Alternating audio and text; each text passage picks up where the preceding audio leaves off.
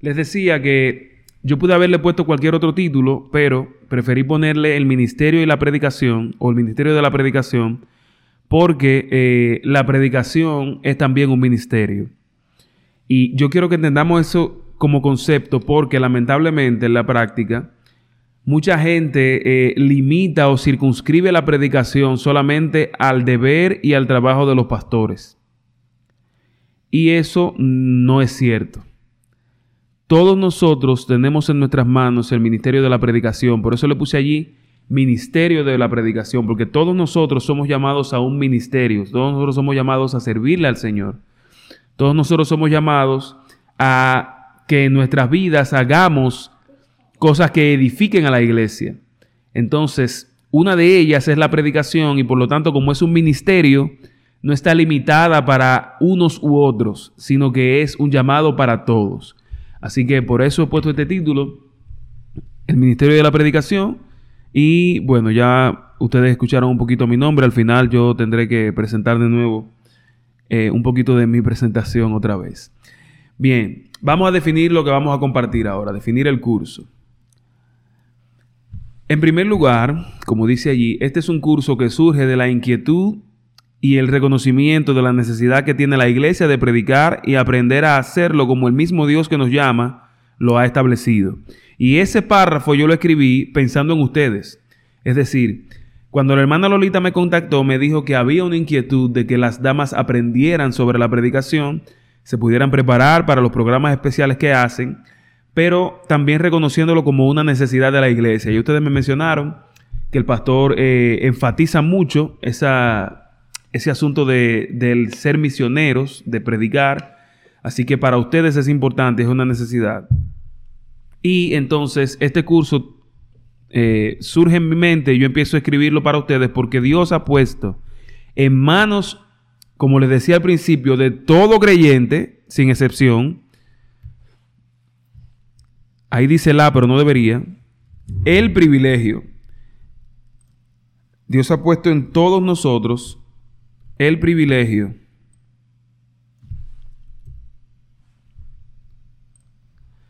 y la responsabilidad de un ministerio.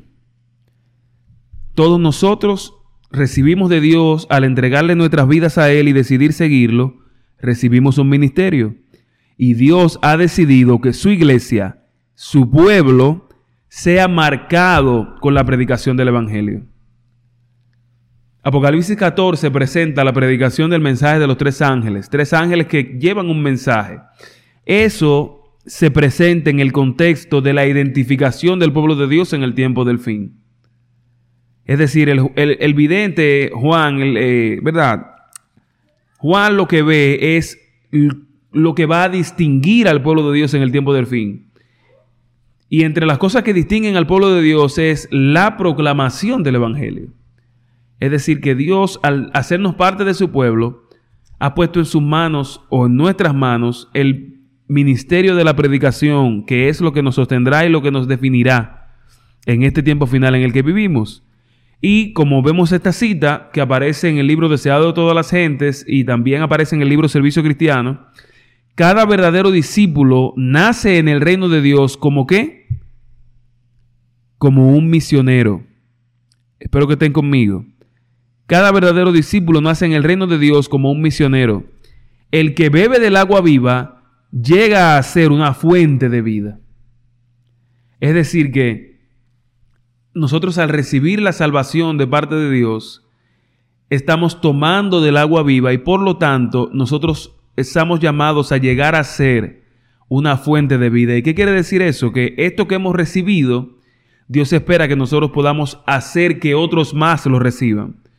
Y esto tiene muchas maneras en las que ocurre, pero la manera por excelencia que Dios tiene para compartir el Evangelio y hacer llegar la salvación a la gente es precisamente la predicación, la proclamación del Evangelio.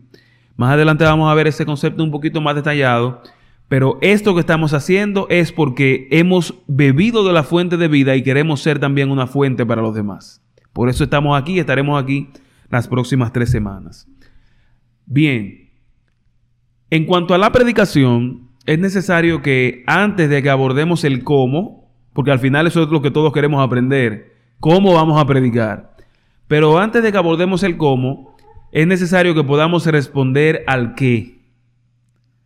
Y eso nos lleva a hacernos la pregunta, ¿qué es la predicación? A lo largo de la historia, muchos han propuesto diferentes conceptos en torno a la predicación. Es por eso que para fines de este curso consideraremos algunas de las que son eh, vistas o consideradas como las definiciones más adecuadas para la predicación. Se han propuesto muchos conceptos, muchas formas de definir la predicación, pero yo quiero compartir con ustedes la que, desde mi parecer, son las mejores o las más acertadas. Así que vamos a ver esos conceptos, esas definiciones.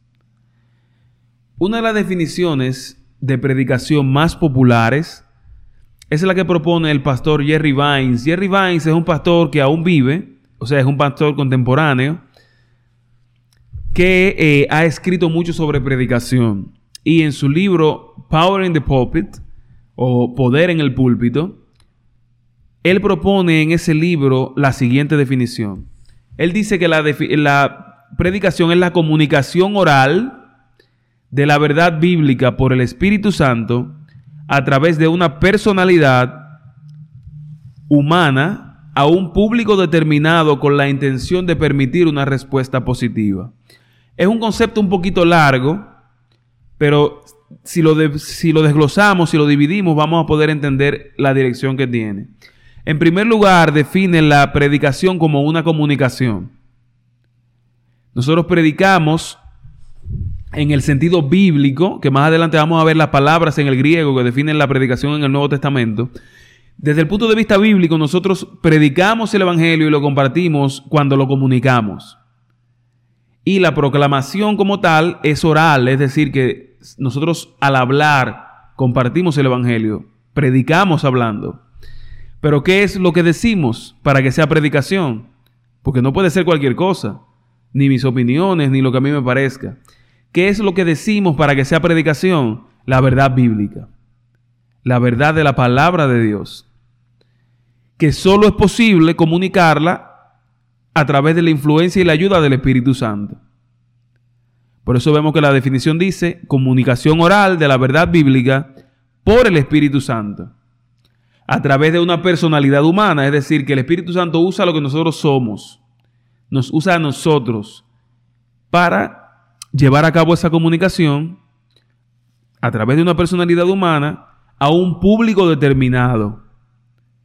Un público determinado. Usted se dirige a alguien en específico, si lo hace de manera personal, a una audiencia en específico, si lo hace de manera pública o en la iglesia, pero debe ser determinado, no es al aire no es a cualquiera, es a una audiencia, a un público determinado. Y esto tiene la intención, tiene el objetivo de permitir o conseguir una respuesta positiva. Una respuesta positiva a qué? Al Evangelio. Una respuesta positiva a la verdad de Dios revelada en su palabra. Y una respuesta positiva también implica entonces decisiones, cambios por Cristo. Cambios para bien. Esta es una de las definiciones. No sé si eh, quisieran tomar nota, si quisieran anotarla. Porque la siguiente que yo voy a presentar es la que, eh, en la que quiero hacer más énfasis. Y bueno, si están conmigo, entonces vamos a pasar a la siguiente. Esta, eh, que es la que propone Haddon Robinson, que como dice aquí, es uno de los principales maestros contemporáneos de la predicación cristiana ha escrito varios libros solo de predicación. Y cuando se habla de predicación en los círculos bíblicos y teológicos, es uno de los nombres que más sobresale. Es un gran maestro de la predicación y él propone su definición, que es la siguiente. Se parece mucho a la anterior. Es la comunicación de un concepto bíblico derivado y transmitido por medio de un estudio Fíjense en las características. Histórico, gramatical y literario de cierto pasaje bíblico en su contexto. Que el Espíritu Santo aplica primero a la personalidad y la experiencia del predicador y luego a través de éste a sus oyentes. otra gran definición de la predicación, que cuando vemos sus elementos, vemos en común, por ejemplo, que es la comunicación, pero la comunicación de un concepto bíblico que se deriva y se transmite por medio de un estudio. Y eso es algo que debe ponernos a pensar. La predicación conlleva estudio, conlleva preparación. Porque nosotros eh, seremos utilizados por el Espíritu Santo al predicar. Y Él va a influir y va a usar nuestra personalidad, pero Él va a usar lo que haya en nosotros. Él no va a traer una nueva revelación, ya Dios reveló toda su voluntad en la palabra. Él va a traer un mensaje a la audiencia de parte de Dios pero Él no puede usar lo que nosotros no seamos. Él no puede usar, el Espíritu Santo no puede usar, no puede influir en algo que no está en nosotros. Y para que eso esté en nosotros, entonces nosotros debemos ingerirlo, debemos introducirlo a nosotros y eso se logra con el estudio. Cuando nosotros estudiamos, recibimos esa verdad que el Espíritu Santo posteriormente utilizará para dar un mensaje, para la predicación. Se los digo porque en el contexto cristiano nuestro, lamentablemente, se da mucho el caso de que uno ve gente que toma a la ligera la preparación para la predicación y se atreve a decir barbaridades como que no, yo predico lo que el Espíritu ponga en mí, lo que el Espíritu me diga cuando yo me pare al frente. Pero, ¿por qué no considerar que el Espíritu Santo va a poner eso en ti cuando tú estudies, no cuando te pares en el púlpito? O sea, esa verdad que nosotros predicaremos, el Espíritu Santo la pondrá en nosotros cuando nosotros de corazón nos sentemos a estudiar la palabra. En la Biblia hay múltiples eh, eh, exhortaciones al estudio de la palabra, a escudriñar las escrituras. Sí, adelante.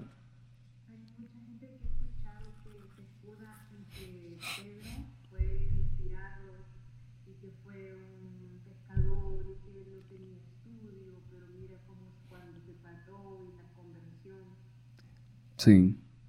¿Y uno cómo responde a eso? Porque la, la realidad es que en el 2022 una persona que se para eh, en una iglesia, por ejemplo en Vancouver, nuestro pastor no está todos los sábados. Ok.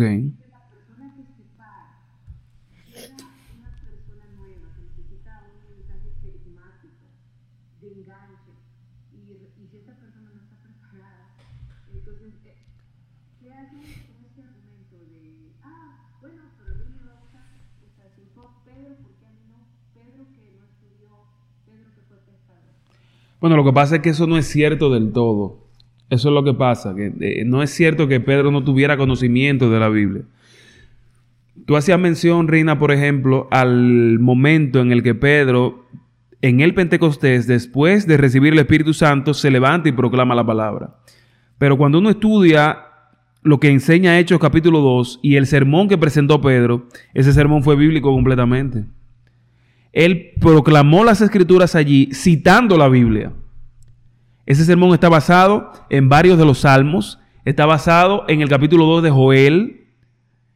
O sea, tiene un trasfondo bíblico que él presenta esas palabras precisamente porque las conocía. O sea, él no se paró ahí a decir lo primero que se le ocurrió. Él predicó citando las escrituras. Y nosotros no podemos citar las escrituras con autoridad cuando no las estudiamos. Nosotros no dudamos, yo no dudo que el Señor en su soberanía pueda impactar a alguien y darle un mensaje en un momento, porque para Dios no hay nada imposible. Pero en los patrones que enseña la palabra, esa no es la manera como funciona. De acuerdo a lo que enseña la Biblia, la predicación es bíblica, está basada en el texto, cita las escrituras. Lo hizo Pablo, lo hizo Pedro, lo hizo el mismo Jesús, lo hicieron los apóstoles, siempre citaron las escrituras. En las diferentes exposiciones, en los diferentes sermones que uno ve en, los evangelios, por ejemplo, uno ve mucho citarse Isaías. Uno ve mucho citarse los libros de los profetas. Uno ve mucho citarse la ley, es decir, los escritos de Moisés. Ellos estudiaban las escrituras. Así que no era solamente que el Espíritu Santo lo impactara y lo tocara y le diera un mensaje el Espíritu Santo no puede usar lo que yo pretendo ser. El Espíritu Santo va a usar lo que yo soy. Y para yo ser, entonces yo necesito conocer más de Dios y la manera como Dios se reveló para que yo lo conociera es precisamente su palabra.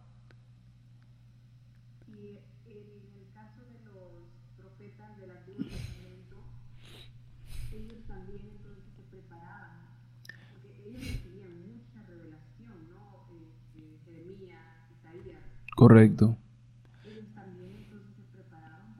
Claro, lo que pasa es que es un contexto distinto. Ellos como profetas estaban recibiendo de primera mano las revelaciones de Dios de las cuales nosotros podemos leer ahora. O sea, ellos, por ejemplo, no tenían la Biblia como la tenemos nosotros. Ellos profetizaron y fueron levantados en un tiempo en el que Dios se estaba revelando y los utilizó a ellos para que su revelación, en el, en el caso de muchos, quedara plasmada. Digo en el caso de muchos porque nosotros reconocemos muchos grandes profetas en el Antiguo Testamento, pero que no escribieron o que sus escritos no están en el canon bíblico, como es el caso de Elías, por ejemplo. Elías fue un gran profeta de Dios, sin embargo, no hay un escrito de un libro de Elías en la Biblia. Eso no quiere decir que su ministerio no haya sido profético o, que no tuviera la autoridad que tuvo el ministerio de los demás, pero no hay un libro de él, sin embargo, sus experiencias se aparecen en las escrituras relatadas por otros autores. Es decir, ellos se encontraban en un contexto en el que Dios estaba revelando la Biblia, revelando su voluntad. A nosotros no nos sucede eso ya porque ya Él reveló su voluntad a través de la palabra. Nosotros ya tenemos de primera mano la Biblia, que es la revelación general de Dios. Entonces nosotros no necesitamos eh, tener una revelación como la que tuvieron, por ejemplo, eh, Moisés, esas teofanías en las que Dios mismo aparecía. Ya Él lo hizo. Y en su voluntad a Él le plujo hacerlo a través de ellos para que nosotros la recibiéramos escrita. Por esa razón la Biblia ha soportado la prueba del tiempo. Por eso, aunque ha sido tratada de eliminar de tantas maneras, no ha sido posible porque es la voluntad de Dios misma que fue revelada. Entonces ellos la recibieron para que nosotros la pudiéramos tener y nosotros la compartimos con los demás de acuerdo a lo que podemos conocer de ella. Así que, eh, como les decía al principio, Dios es soberano, Él puede hablarle a alguien o a través de alguien de la manera que Él quiera, pero su palabra establece ya cómo Él lo hace. Y una de esas maneras que está establecida es precisamente la predicación. Así que esta definición quiero repetirla para que usted pueda eh, recordarla y tomarla en cuenta, porque ustedes son, son y serán predicadoras. Entonces, es bueno que ustedes tengan claro eh, esto en lo que, ¿verdad? O a lo que se dedicarán. Predicación es la comunicación, comunicación de un concepto bíblico, derivado y transmitido por medio de un estudio histórico, gramatical y literario de cierto pasaje en su contexto que el Espíritu Santo aplica primero a la personalidad y la experiencia del predicador y luego a través de éste a sus oyentes. Ahí hay otro detalle importante que es el hecho de que el Espíritu Santo aplica el mensaje primero a la personalidad y la experiencia del predicador. Dios nos habla a nosotros y así nos capacita para hablarle a los demás. Él toca nuestro corazón primero con la verdad bíblica. Y es por eso que lamentablemente a veces hay mucha predicación vacía, porque mucha gente predica solamente para cumplir un requisito, pero no porque haya experimentado eso que está compartiendo. Y es por eso que usted ve la diferencia cuando de repente aparece alguien que de una manera simple, sencilla, pero presenta un mensaje poderoso. Porque el Espíritu Santo está usando lo que Dios hizo en él para entonces hacerlo en alguien más. Así que es por esa razón que no hay predicación sin oración. Es por esa razón que no hay predicación sin testimonio. Porque y es precisamente esa la razón por la cual no hay predicación sin estudio de la palabra, porque Dios me habla a través de la palabra. Dios toca mi corazón a través del Espíritu Santo. Dios me ayuda a conocerlo a través de la oración. Y eso produce el mensaje que yo debo compartir. Así que el Espíritu Santo primero aplica ese mensaje a la personalidad y la experiencia del predicador y luego a través de él a sus oyentes.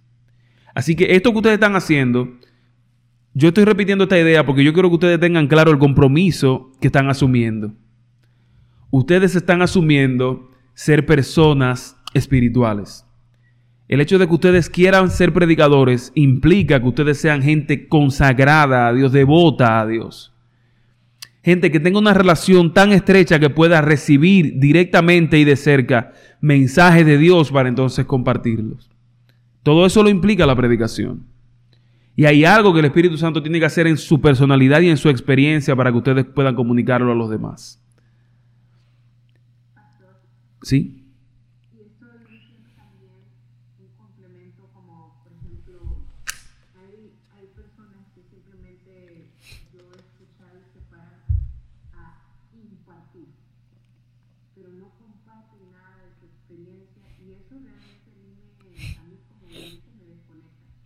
Mm, sí.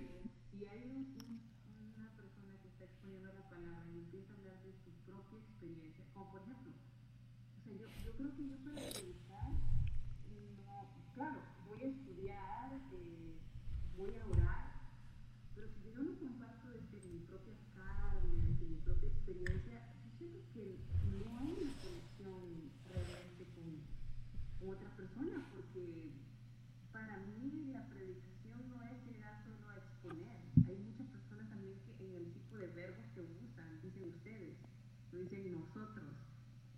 ¿Eso tiene que ver mm. Eh, bueno, voy a tratar de contestarte todo. Eh, tú mencionaste ya, adelantándote un poquito, algo que yo voy a presentar más adelante hoy. Que ahí vamos a, espero que quede explicado pero sí, hay varias de esas prácticas que tú has mencionado que son consideradas a veces inclusive errores técnicos en cuanto a la predicación. Y más adelante por eso vamos a ver en un slide lo que no es predicación. Y ahí van a salir algunos de los elementos que tú mencionaste. Pero ah, específicamente ese último elemento que mencionaste, el hecho de que a veces no se hable en primera persona, o sea, que los predicadores no digan nosotros, es, eso obedece más a un recurso técnico. No es que necesariamente él se excluya del mensaje o que se crea diferente a la audiencia, sino que muchos eh, predicadores reciben la instrucción de hablar en segunda persona para apelar más al corazón de la gente.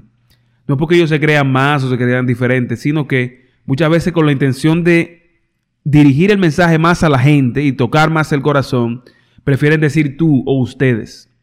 El problema es que muchas veces utilizan esos pronombres, pero para señalar o para hacer eh, o para emitir expresiones que suenan más como juicios de valor. Y ahí entonces sí ya es un error porque viola la ética de la predicación. Pero eh, no es lo mismo, por ejemplo, que yo te diga que todos nosotros tenemos la oportunidad de ser usados por el Espíritu Santo. Yo dije nosotros. Si yo dijera en eso, todos ustedes tienen la oportunidad de ser utilizados por el Espíritu Santo, no habría ningún problema. No estaría mal. Pero si yo vengo y entonces no digo nosotros, pero digo ustedes todos están haciendo cosas que la hacen, eh, qué sé yo, la peor gente del mundo. O ustedes están haciendo cosas que son satánicas. O ustedes están haciendo cosas que a Dios le desagradan eso le da o, torna a la predicación en algo que no es. Y hace sentir mal a la persona, hace que no haya conexión y no le presenta a Cristo, que es el propósito fundamental de la predicación a la gente. Entonces, cuando es para señalar, cuando puede tener la apariencia de que es señalamiento, de que es juicio, no se recomienda usar la segunda persona. Pero cuando es para aplicar el mensaje como tal, entonces sí a veces se permite, para que la gente reciba el mensaje más de manera directa. No sé si respondí tu pregunta eh, muy bien, Rina. Entonces, bien, ese segundo párrafo que está ahí tiene unas letras en rojo. Yo quiero que nos concentremos en algo de allí, porque esta definición es sumamente importante, ya que implica que la predicación debe resultar de un estudio histórico, gramatical y literario de un pasaje en su contexto. ¿Qué significa eso? ¿Y por qué lo resalto aquí? En la predicación hay algo esencial que es la hermenéutica. Técnicamente en predicación se habla de homilética y de hermenéutica. La homilética es lo que tiene más que ver con la presentación del mensaje. La hermenéutica es lo que tiene que ver con el proceso de la preparación de ese mensaje y una parte específica de ese proceso, que es cómo yo interpreto lo que estudio, de la Biblia principalmente. Hermenéutica es la rama de la teología que estudia la interpretación de las escrituras. Entonces, ¿qué pasa? Que en interpretación hay dos grandes corrientes.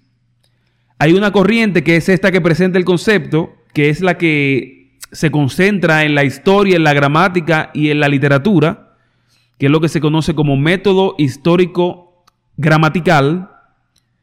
Y hay otra que es muy peligrosa y que nosotros como iglesia adventista rechazamos 100%, que es la que se conoce como método histórico crítico. ¿Cuál es la diferencia entre estos? Que el método histórico crítico está más centrado en el hombre que en Dios. Está más enfocado en cómo yo entiendo las cosas y entonces tiende a acomodar lo que la Biblia dice a mi background, a mi trasfondo, a mi forma de pensar.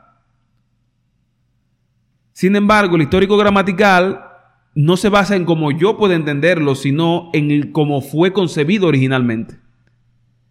Y eso obviamente tiene más sentido porque la Biblia no se, escribió, no se escribió en México ni en El Salvador. Entonces yo tengo que tomar en cuenta lo que quiso decir para sus oyentes originales.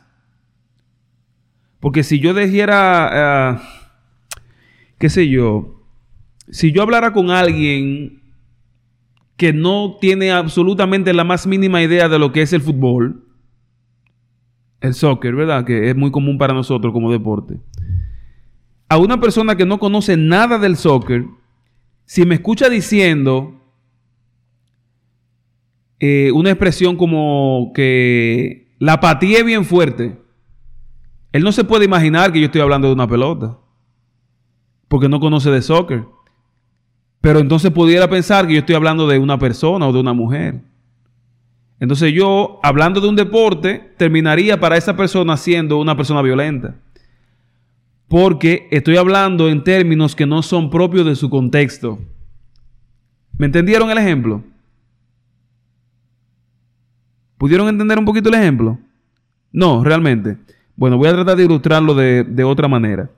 Miren, en mi país, por ejemplo, al dinero se le llama de muchas formas. Yo no sé si pasa eso en las culturas de ustedes. Pero en mi país al dinero se le llama eh, lágrima, tabla, muchísimas cosas. Si yo le dijera a una persona de Europa que habla español, por ejemplo, una persona de España o de Iberia, si yo le dijera, tengo mil tablas en los bolsillos, es posible que esa persona se pregunte, pero ¿cómo es posible que él le quepa tanta madera en los bolsillos? Pero eso porque no sabe que hay un país en el mundo que se llama República Dominicana donde al dinero se le llama tabla. Entonces yo estaría comunicándome con él de una forma en la que él en su contexto no puede entenderlo. Lo mismo pasa con la interpretación bíblica. Ustedes han escuchado muchas interpretaciones. Por ejemplo, nosotros eh, compartiendo con otras denominaciones siempre nos toca explicar la interpretación de Hechos 10 donde Dios le dice a Pedro, Pedro mata y come. Mucha gente, como no toma en cuenta el contexto, interpreta como que eso es una justificación para comer lo que uno quiera. Pero no ven el contexto completo y cuando uno ve el contexto completo se da cuenta de que ahí de lo que se está hablando es de la predicación del Evangelio a los gentiles. Que para los judíos eran considerados como animales. El judío consideraba al gentil como animal porque no tenía el evangelio, porque no era de su raza, porque no venía de su linaje. Por eso en muchas otras ocasiones a los pecadores se les llama perros en el Nuevo Testamento, porque el judío en su contexto consideraba así de manera peyorativa, es decir, considerándolo como menos o de manera ofensiva al gentil, porque no era de su raza. Cuando uno ve el capítulo completo de Hechos 10, se da cuenta de que eso solamente está hablando de que Pedro debía llevar la predicación no solo a los judíos, sino a todo el mundo, a los gentiles también. Pero si uno ve la Biblia desde el punto de vista crítico, uno interpreta así, interpreta mal. Pero cuando uno ve, la ve desde el punto de vista histórico, es, es decir, tomando en cuenta la cultura en la que fue escrita, la gramática, los idiomas originales, el hebreo y el griego, y la literatura, los géneros que tiene la Biblia, entonces uno se da cuenta de que el mensaje es otro. Y así mismo pasa con muchas otras partes de la Biblia, que cuando no se toman en cuenta los factores correctos, se interpreta mal, y si se interpreta mal, se enseña mal y se predica mal. Así que eso es sumamente importante. Esta definición es una definición puramente cristiana, porque nosotros en el cristianismo, la mayoría de las denominaciones cristianas, sostiene una predicación basada en la interpretación histórico-gramatical. Nosotros nos basamos en la, en la palabra pura, o como dirían los reformadores, como Martín Lutero, sola escritura. La palabra es su propio intérprete. No mi cultura, no mi, no mi trasfondo. Ella misma es su propio intérprete. Y hay muchas otras cosas que si uno la ve desde el punto de vista moderno, sin tomar en cuenta el trasfondo bíblico, pues no las acepta simplemente, no las va a entender.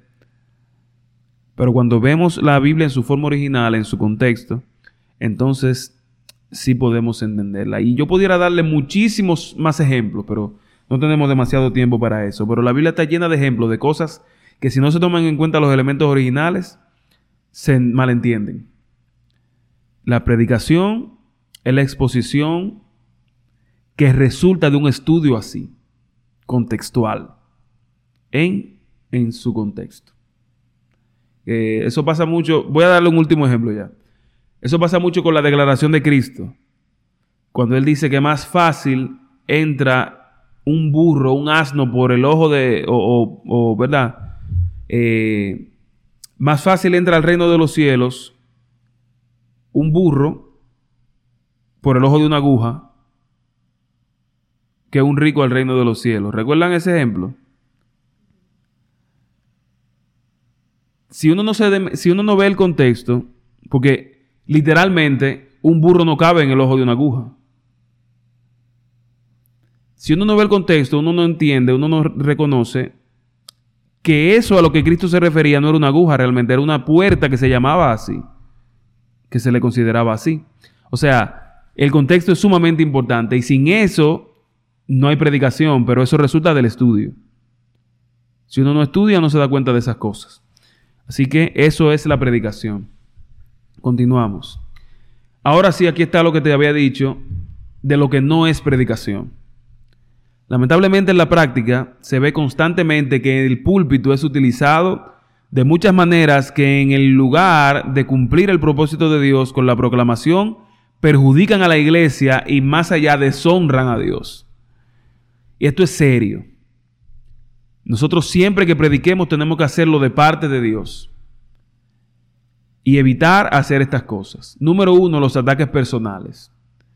El púlpito no es para que si usted sabe algo de su hermano, se pare al frente a decírselo desde el púlpito. No, porque hay hermanos que a mí, me ha pasado, me ha pasado, tristemente me pasó eso, que en una ocasión que me tocaba predicar en otra iglesia, un hermano que predicó en la iglesia que yo dirijo, presentó un mensaje y básicamente se pasó 45 minutos, según los reportes que recibí, atacando muchísimas cosas que sin él saberlo estaban pasando en la iglesia. Y en otros casos ocurre que la gente aprovecha el púlpito para atacar a los hermanos. Y eso falta a la ética de la predicación. O sea, si yo sé que tengo un hermano que está teniendo una lucha con algún problema, digamos por ejemplo alcoholismo, ¿en qué ayuda a ese hermano que está ahí presente escuchando el sermón? Que yo de repente diga algo como que, tú que andas por ahí bebiendo escondidas, te va a llevar el diablo. Yo no dije el nombre, pero él está ahí escuchándome. Y si él sabe que yo lo sabe, ¿qué va, qué, ¿en qué va a edificarle eso? O sea, mucha gente lamentablemente, inclusive pastores, cometen ese error de utilizar la predicación para atacar a los demás. Eso no es aprobado por Dios y no edifica, no bendice a la iglesia. Por lo tanto, no debería ser considerado como predicación. No son predicación los discursos. ¿Por qué, menciono aquí los discursos? Porque lamentablemente hay mucha predicación que al final de cuentas no presenta a Cristo. No presenta la oportunidad que tenemos de ser transformados por Él. No presenta que en Él hay salvación. No presentan su obra por nosotros. Y no hay predicación sin Cristo. Así que si yo me levanto al púlpito y me paso 40, 50 minutos o una hora diciendo una serie de cosas, eso es un discurso, pero no es predicación. Los presidentes de las naciones pueden a veces levantarse en un podio y hablar hasta por dos horas. Eso no es predicación, eso es discurso. Y los discursos no son para nada predicación. Número tres, presentar noticias sin propósitos ilustrativos o de edificación, es decir, hacer una exposición con una intención puramente noticiosa. Eso es lo que nosotros llamamos técnicamente como la predicación de periódico. Que hay gente que pareciera que se levanta al púlpito con un periódico abierto a decir todo lo que está pasando, pero sin un propósito de edificación o de ilustrar a la gente o de ilustrar lo que quiere decir de la verdad bíblica, solamente por decir lo que está pasando.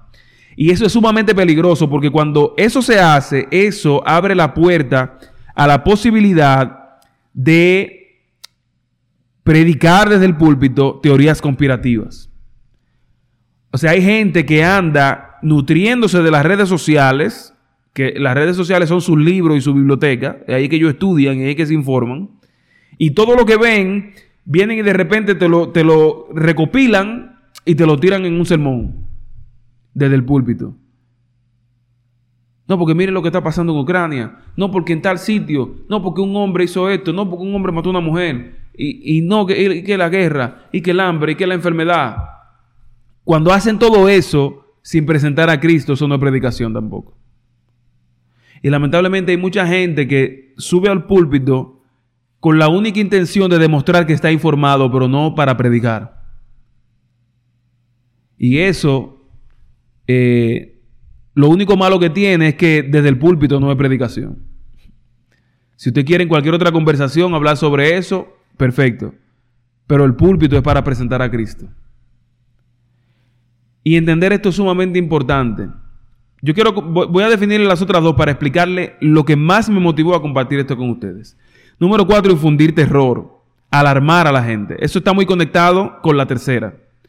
Hay mucha gente que aprovecha todo lo que está pasando para decir que están predicando profecía, porque están predicando algo profético, porque, están predicando de las señales del tiempo del fin. Pero si no presentan a Cristo, lo único que logran es infundirle terror a la gente. Y ustedes saben que, hay gente que acepta, eh, bueno, que llega a la iglesia porque eso no es aceptar a Cristo. Hay mucha gente que llega a la iglesia y hasta se bautiza por terror. Pero ustedes saben lo que pasa, que, ¿cuál es el problema ahí? Que el terror es una emoción. ¿Y qué significa eso? Que esa supuesta conversión, si fue por terror, no se va a sostener en el tiempo. Tarde o temprano la persona va a terminar yéndose por donde llegó, porque no llegó de la manera correcta. Dios no quiere que nadie lo acepte por terror sino por su amor. Entonces, mucha gente utiliza, qué sé yo, a veces las figuras del Apocalipsis, las bestias, todas las señales de Mateo 24, y la usan en lugar de presentar a Cristo para infundir terror. Y eso tampoco es predicación. Y por último, la exposición individual. Hay mucha gente que utiliza la predicación para decir, yo he hecho esto, yo he hecho lo otro, yo tengo esto, yo he hecho aquello, como para motivar a la gente a que lo imiten a él o a ella, cuando el que debe ser imitado es Cristo. Entonces la predicación no es para ataques personales, no son discursos, no son noticias sin sentido, no es infundir terror y no es la exposición individual. Les decía que esto para mí es sumamente importante porque recuerden que la predicación es parte de un culto. La predicación es parte de un programa espiritual. Y ese programa tiene muchos elementos. Tiene alabanza, tiene música, tiene oración. Y todo eso prepara el corazón. Se los digo porque ese momento de mañana, ese momento del sábado en la mañana para el culto divino, es un momento en el que Dios prepara los corazones y la gente llega con una predisposición que es para recibir esperanza, para recibir a Cristo. Y cuando nosotros nos levantamos ahí y hacemos cualquier otra cosa que no es predicación, se desperdicia todo lo que Dios ha hecho en un corazón para predisponerlo para el Evangelio. Y eso es un error, eso es una falta que ninguno de nosotros tenemos derecho a, cometer. La predicación es para presentar a Cristo, para presentar esperanza, salvación, vida eterna en Él. Por eso para mí era tan importante esta parte. Así que hemos visto varios conceptos de predicación y ahora acabamos de ver lo que no es predicación. Vamos a seguir entonces con lo que nos toca hoy. Sí, adelante.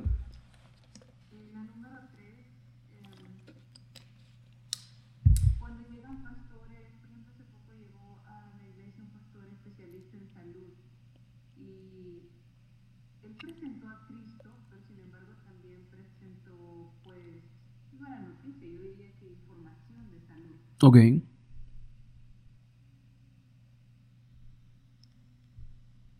Disculpa que la última parte mm, parece que se cortó. En este caso entonces sí sería válido, porque sí estaba presentando al Señor. Ok. Estaba dando esperanza, pero a la vez estaba informando de la salud. Bueno, en ese caso, si presentó la palabra y presentó a Cristo, entonces sí es predicación, aunque quizás haya tenido un enfoque en cuanto a la salud o lo haya hecho desde la perspectiva de la salud. Pero si presenta a Cristo desde la Biblia, pues es predicación.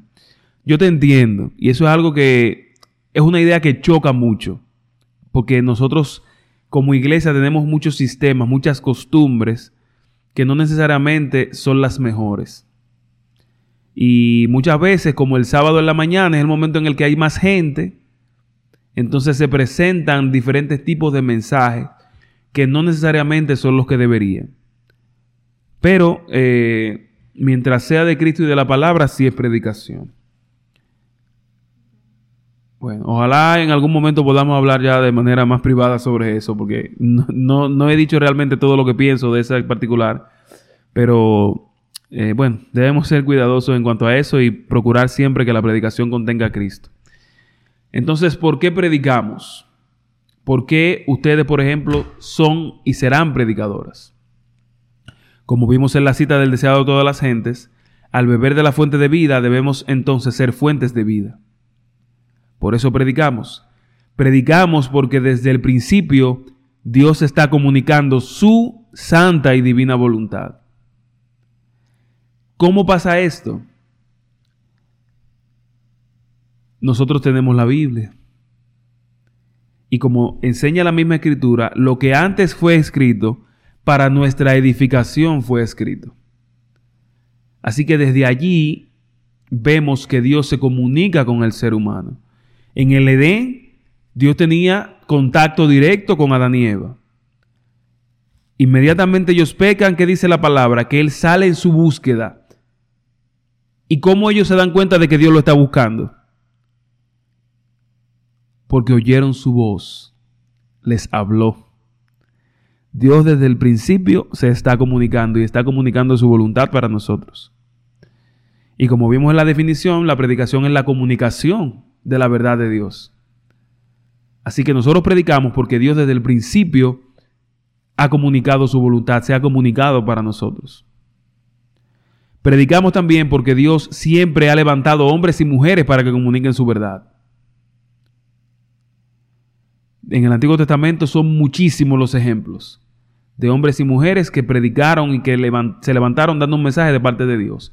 De hecho, ese concepto profeta que aparece tanto en el Antiguo Testamento, obviamente la predicación se ve desde los patriarcas porque Noé predicó. Pero en el caso de los profetas específicamente, esa palabra profeta, mensajero, es precisamente eso lo que significa. No necesariamente es alguien que puede predecir el futuro. Profeta es alguien que habla de parte de Dios. Profeta es simplemente alguien que da un mensaje de parte de Dios.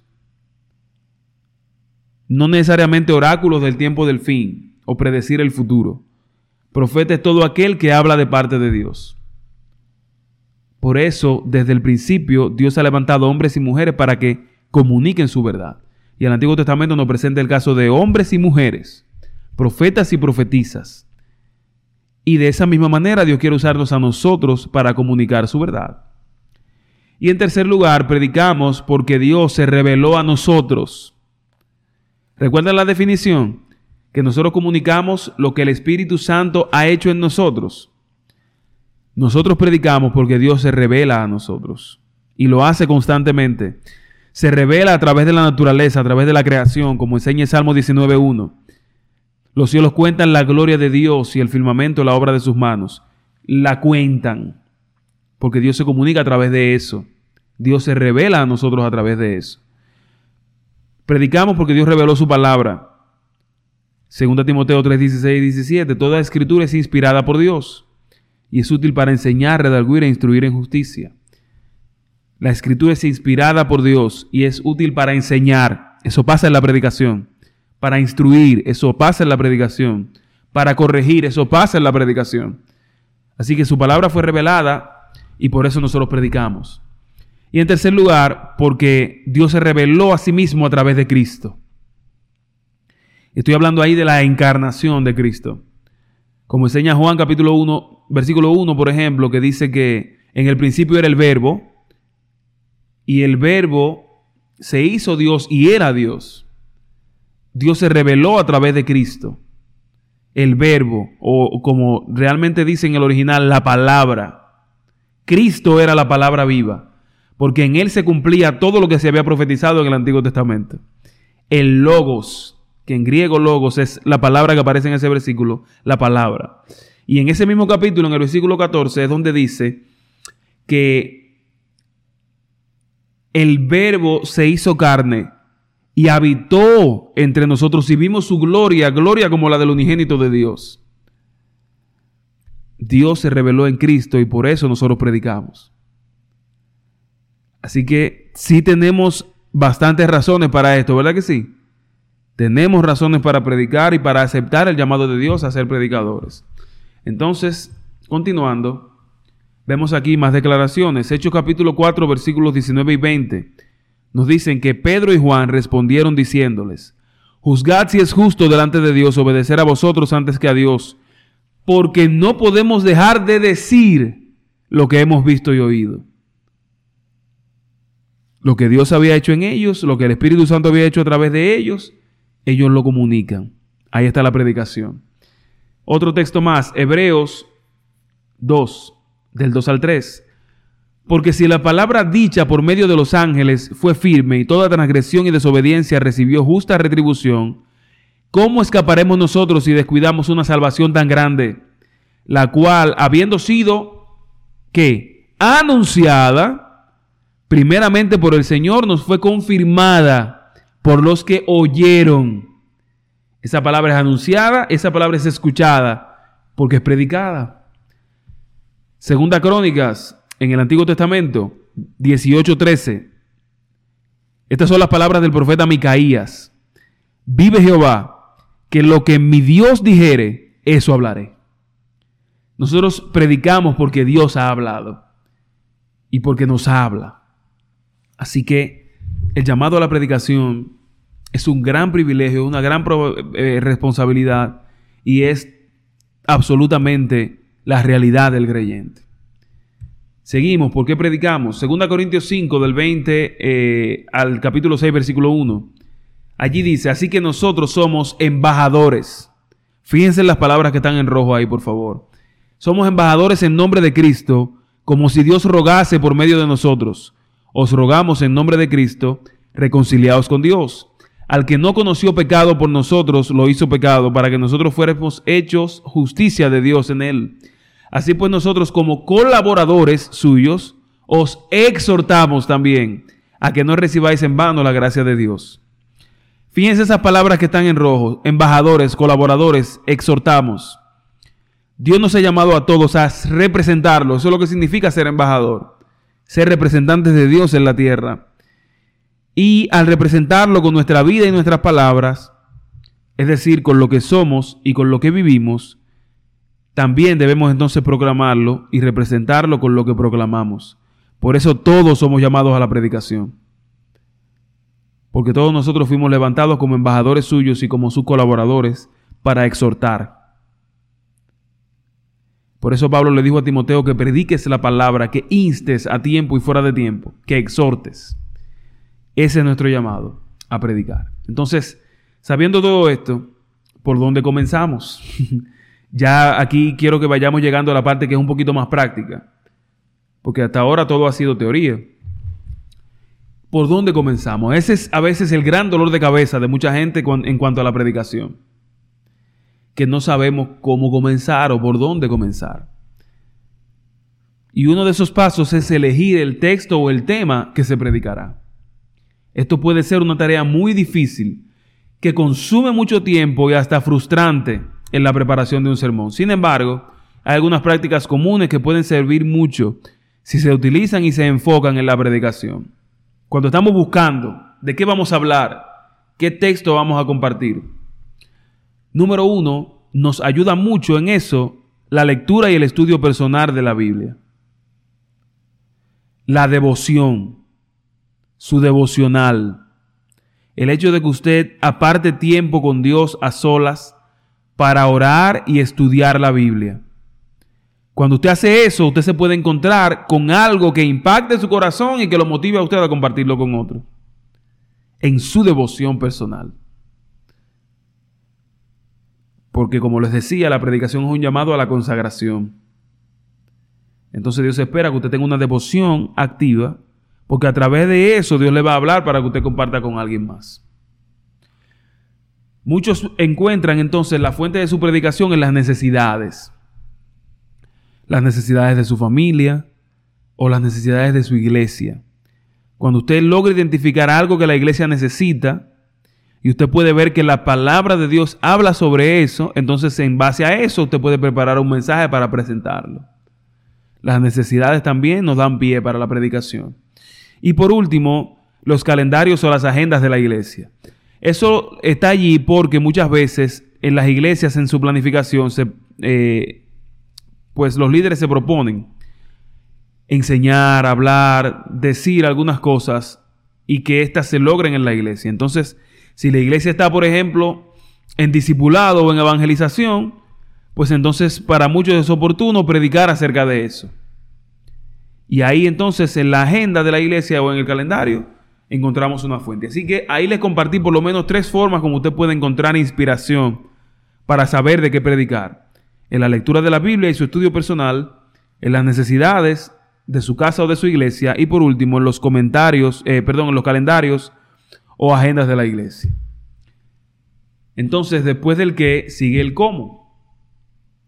Porque después de seleccionar el texto o el tema para nuestro sermón, y orar por él, fíjense en ese detallito, que siempre cuando tenemos un mensaje que queremos compartir debemos orar por él.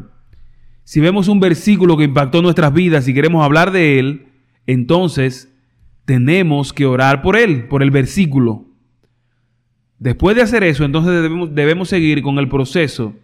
Y el siguiente paso es elegir la forma que usaremos para presentar ese mensaje, tomando en cuenta que siempre hay que escribir. Son muchos los tipos de sermón que existen, pero de acuerdo a su forma eh, de redacción y de presentación, tradicionalmente se han identificado tres formas generales de predicación o tres tipos de predicación. Yo decía, recuerden que al elegir un versículo, usted en su devoción abre la Biblia, se encuentra con un versículo, ese versículo le habla a su corazón, le impacta, usted decide hablar sobre ese versículo, inmediatamente tiene que orar por ese texto. Señor, tengo lo que dice Filipenses 4, 6 y 7. Por nada estén afanosos, sino más bien presentarlo todo en oración y con acción de gracias. Y la paz de Dios que sobrepasa todo entendimiento guardará vuestras mentes y vuestros corazones en Cristo Jesús. Yo pasando por un momento crítico, en la palabra en que me encontré ese texto, tocó mi vida, tocó mi corazón, transformó mi realidad, quiero compartirlo con alguien. A partir de ese momento tengo que empezar a orar por ese versículo. Señor, quiero hablar de Filipenses 4, 6 al 7. Pongo ese versículo en tus manos, háblame de él, guíame a él, dame un mensaje basado en él para la iglesia. Orar por su versículo. Entonces, después de esto, tenemos que elegir el tipo de predicación que usaremos. Y tradicionalmente se han identificado tres tipos. Hay muchos más, estos no son los únicos. Pero en cuanto a su forma, estos son los más conocidos. El sermón temático, el sermón textual y el sermón expositivo. Ya culminando con la sesión de hoy, vamos a ver qué es cada uno de esos tipos y en la siguiente entonces vamos a desarrollar cada uno de ellos y específicamente el sermón expositivo, que es el que más me interesa que usted aprenda. Lo vamos a desarrollar más en la segunda clase. Hoy, concluyendo, vamos a ver de qué se trata cada tipo y ahí entonces vamos a retroalimentar. Primero, el sermón temático. Este es el tipo de sermón que parte de un asunto de interés general, de una doctrina o de un episodio de la historia de la iglesia, es decir, de un tema.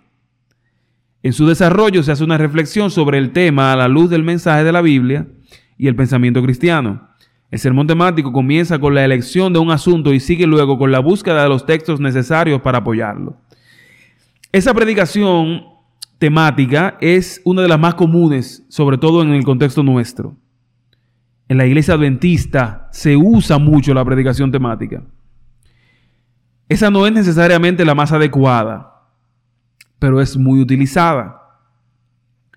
Este requiere que el predicador haga un gran trabajo de compilación y de hilaridad, es decir, de organizar información para presentarla y para dirigir el pensamiento de sus oyentes para lograr el objetivo del mismo.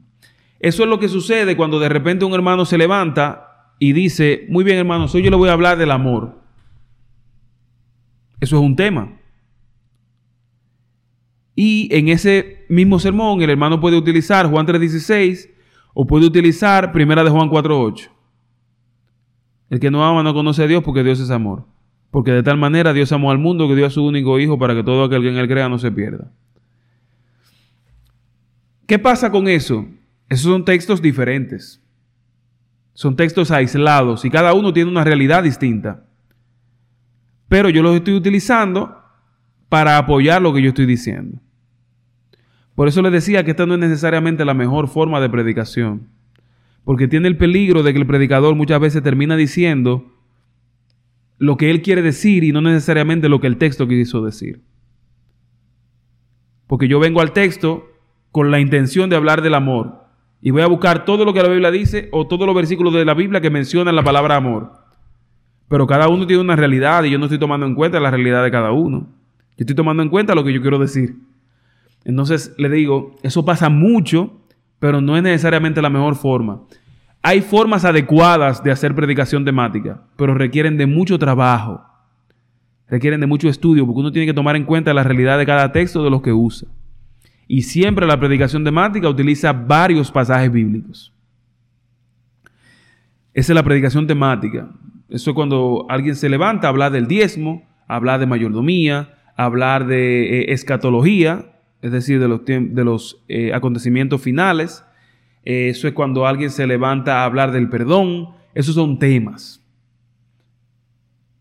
Y cuando ese es el único enfoque, el sermón es temático. Pero cuando el sermón es textual, esta ya es un poquito más adecuada porque esta es la predicación que se basa en una frase o en uno o dos versículos de la Biblia. Yo no sé si ustedes han visto ese fenómeno o esa forma antes. Que hay predicadores que agarran un versículo bíblico y de ese versículo te hablan 50 minutos. Lo dividen en partes, explican cada parte del versículo, utilizan las palabras claves del versículo. Eso es predicación textual. Que sin utilizar teología, sin utilizar otros pasajes, con un solo versículo presentan una exposición completa. Eso pasa, por ejemplo, con, o, les doy un ejemplo de ello, Romanos 5.8. ¿Qué dice Romanos 5.8? Voy a tratar de verlo en la Biblia directamente. Que es un pasaje también de los más repetidos del Antiguo Testamento. Pero Dios muestra su amor para con nosotros en que siendo aún pecadores, Cristo murió por nosotros. Para un sermón textual, el predicador toma este pasaje y lo divide en tres partes. Y dice primero, el versículo dice en su primera parte, Dios muestra su amor para con nosotros. Y ahí comienza a decir que Dios ama a la humanidad. Y ahí viene y te dice varias maneras como Dios ha demostrado que ama a la humanidad. Y eso está usando la primera partecita del versículo. Y después de que dura 15 minutos justificando que Dios ama a la humanidad, porque el versículo dice Dios muestra su amor, entonces viene y te trae la segunda parte que dice en que aún siendo pecadores, y entonces se pasa 15 minutos más hablando de que somos pecadores. Adán y Eva pecaron, desde el principio somos pecadores, en pecado nos concibe nuestra madre, como dijo David, y entonces usan varias ideas para explicar esa, esa parte del versículo. Y finalmente entonces utiliza la tercera parte y viene y te dice el predicador, Cristo murió por nosotros. Y ese te pasa 15 minutos más explicando cómo Cristo murió por ti. Un solo versículo le da el sermón. Eso es predicación textual. Y por eso se llama textual, porque es del texto. En el sermón textual, las divisiones principales se forman a partir de las partes primordiales del texto y presentan o se presentan en el mismo orden en el que aparecen en él, como en el ejemplo que les acabo de hacer. Eso es predicación textual. Requiere un poquito más de esfuerzo en cuanto a estudiar el texto, identificar las palabras claves, analizar los verbos que aparecen, que casi siempre son las palabras principales. Eso es predicación textual. Recuerden, todos estos conceptos van a ser ampliados en la segunda clase la semana que viene. Que espero que usted no esté aburrido hasta este momento, porque quiero verlo ahí la semana que viene por favor. bueno.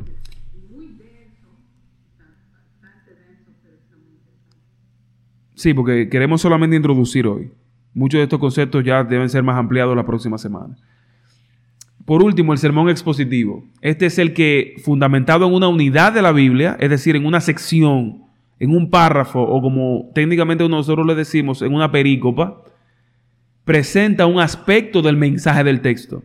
Un sermón expositivo es aquel en el que se interpreta una porción o más, eh, o una porción más o menos extensa de las escrituras en relación con un tema o asunto. El grueso del material para el sermón se toma directamente del pasaje y el bosquejo consiste en una serie de ideas progresivas centradas alrededor de aquella idea principal. Este tipo, o, o este es el tipo de sermón por excelencia. Este es el mejor porque es el que se fundamenta en la exégesis. ¿Y qué es la exégesis? Exégesis es una palabra que viene del griego que implica extraer del texto. Hacer exégesis es estudiar el pasaje en su literatura, en su, en su, lenguaje, en su contexto histórico y en su cultura, sacar de él todo lo que se pueda para entonces presentarlo y aplicarlo al contexto actual. Esa es la manera más seria de prepararse y de estudiar para presentar el mensaje. Con la intención de que este mensaje y que el pasaje que se entregó originalmente llegue a nosotros hoy de forma relevante. Eso es predicación expositiva. Y resalto, esta es la mejor forma de predicación. Es la que, porque fíjense, al final hay una sola cosa que tiene el poder de transformar a la gente. Hay una sola cosa que tiene el poder de transformar un corazón y eso es la palabra de Dios. Y cuando la palabra de Dios se presenta, eso ocurre. Y la forma de predicación con la que mejor se presenta la palabra en su pureza es la forma expositiva. Se expone el texto, se expone a Dios. ¿Y ustedes saben por qué eso es tan importante? Le voy a decir por qué. Que de hecho voy a dejar de compartirle aquí para compartir con ustedes ese texto como conclusión en el día de hoy. ¿Por qué esto es tan importante? Por lo que dice, por lo que vemos en el siguiente versículo que se encuentra en 2 Corintios 2, eh,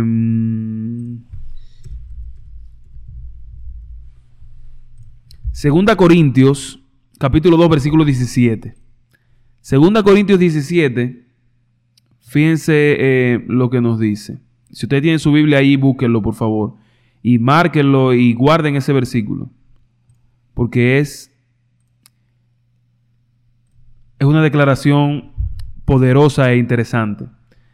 Fíjense lo que dice el apóstol Pablo, pues no somos como muchos que se benefician falsificando la palabra de Dios, sino que con sinceridad, como de parte de Dios y delante de Dios hablamos en Cristo. Yo no sé si ustedes pueden ver todo lo que ese texto quiere decir, pero fíjense en la segunda parte, con sinceridad, como de parte de Dios y delante de Dios hablamos en Cristo. Yo les acabo de decir que el sermón expositivo es la mejor manera de predicación, es la más adecuada. ¿Ustedes saben por qué? Porque como dice ese versículo, en primer lugar, nosotros somos levantados como predicadores y nosotros debemos hacerlo de manera sincera. En segundo lugar, porque nosotros venimos de parte de Dios, porque el mensaje con el que predicamos no es nuestro, es de Dios. Pero no solamente venimos de parte de Dios, venimos delante de Él. Eso quiere decir que además de la gente que está ahí sentada en la iglesia escuchando mi sermón, Dios está ahí escuchándome. Y si Él está ahí, yo no puedo venir a decir cualquier cosa. Yo no puedo venir a decir algo que Él no dijo. Yo no puedo venir a mentir delante de Él. Y eso es lo que pasa cuando la predicación no es bíblica.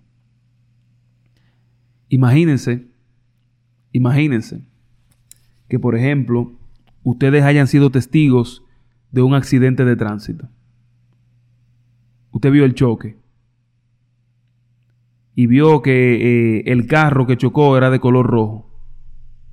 Usted estuvo ahí. Si yo vengo, eh, por ejemplo, y le, y le quiero decir a la hermana Rina, que no vio el accidente, lo que ocurrió, pero la hermana Silvia está ahí, que sí vio el accidente, y yo vengo y delante de Silvia le digo a Rina que el carro era blanco, cuando era rojo, ¿qué va a pensar Silvia de mí? Si ella vio que yo lo vi con ella, estábamos juntos, ¿por qué yo estaría diciendo que blanco si era rojo el carro? Estaría mintiendo. La palabra la reveló Dios. Y Él está delante de nosotros cuando la presentamos. Así que delante de Él nosotros no podemos venir a decir algo que no es cierto. Delante de Él nosotros no podemos venir a algo que Él no dijo. Por eso la predicación expositiva es tan importante y sobre ella aprenderemos más en la segunda clase. Hoy ya eh, nos hemos tomado bastante tiempo no sé eh, cómo están sus agendas, pero hoy hemos presentado las bases, conceptos principales y como les decía la hermana Dolores, yo quiero una lista de sus correos para que si hay algún detalle que usted no pudo escuchar claramente o que quiere leer de nuevo, yo pueda enviarle ese PowerPoint para que usted pueda leer eh, lo que hemos compartido hoy y entonces seguir aprendiendo juntos. Y por lo menos por hoy, dar por concluida esta sesión y eh, pues deseándole una muy feliz semana y muy feliz sábado, pues eh, espero verles la próxima semana. Entonces, Dolores no está aquí, ni está aquí el pastor, así que yo creo que me va a tocar concluir con una oración y yo voy a ir concluyendo ya para entonces entrar a otro asunto. Muchas gracias por estar aquí. Rieguen la voz eh, mañana en la iglesia, si usted ve a alguien, alguna otra dama que usted quisiera que aprendiera junto a usted más acerca de estos temas, invítela y espero verles la próxima semana aquí. Oremos. Nuestro Padre que estás en el cielo, gracias te damos porque revelaste tu palabra y en ella te revelaste a ti mismo para nosotros. Gracias porque tenemos la oportunidad de ser transformados por ella y de compartirla. Yo te pido, Señor, que siempre lo veamos como un gran privilegio y como una gran responsabilidad, que siempre lo hagamos de tu parte y que podamos gozarnos al ser transformados por ella y también al compartir eso con los demás. Bendice a mis hermanas aquí presentes, bendice a tu iglesia de Vancouver y que ellas puedan levantarse y constituirse en mujeres que sean tus siervas, en mujeres que proclamen el Evangelio y que prediquen en tu nombre. Danos un feliz sábado y una muy feliz semana. Lo suplicamos todo en el nombre de Jesús. Amén. Bien, muchas gracias. Vi que varias de ustedes me, me enviaron a sus correos. Permítanme copiarlos aquí para en un rato enviarles el archivo que compartimos hoy. Ya tengo aquí el primero y ya tengo aquí el segundo. Muchas gracias por enviarlo. Yo más tarde les estaré eh, enviando por correo esa presentación que compartimos hoy.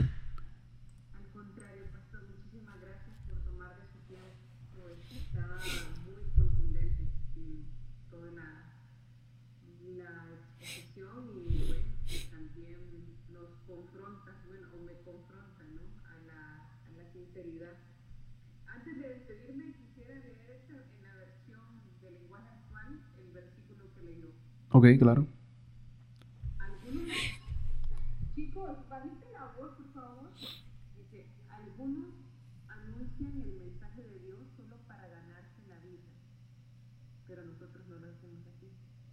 Al contrario, Dios es testigo de que trabajamos con sinceridad y honradez, porque Dios nos envió y porque estamos muy unidos a Cristo. Amén. Me pareció muy tremenda esta versión. Así es, sí, ahí se presenta de una manera más clara eh, la idea. Todo lo que nosotros hacemos, y eso incluye por ende la predicación, debemos hacerlo eh, de manera sincera y para Dios. Así es, mis hermanas queridas. Bueno, pues que el Señor les bendiga mucho. Me alegra haberle compartido con ustedes, me alegra haberle conocido. Y bueno, para más mensajes de este tipo, predicación, yo estoy siempre compartiendo predicación pues en, mis redes sociales también hay mucho material de este que yo comparto. Por mi mismo nombre, Emil Cabrera, me pueden encontrar de todas partes. Y por ahí también será un honor interactuar con ustedes y compartir juntos el Evangelio. Familia, que el Señor les bendiga mucho. Muy buenas noches, hermana María. Muy buenas noches, hermana Silvia. Muy buenas noches, hermana Rina. Saludos al pastor y a Dolores.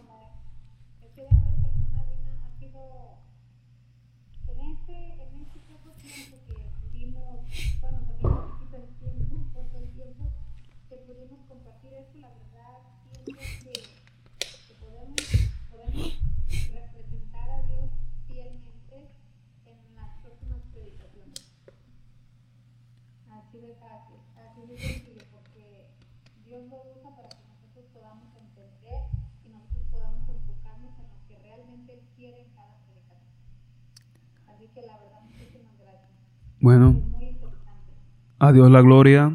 La semana que viene seguimos, primero Dios. Bien, buenas noches a todas. Que Dios les bendiga mucho.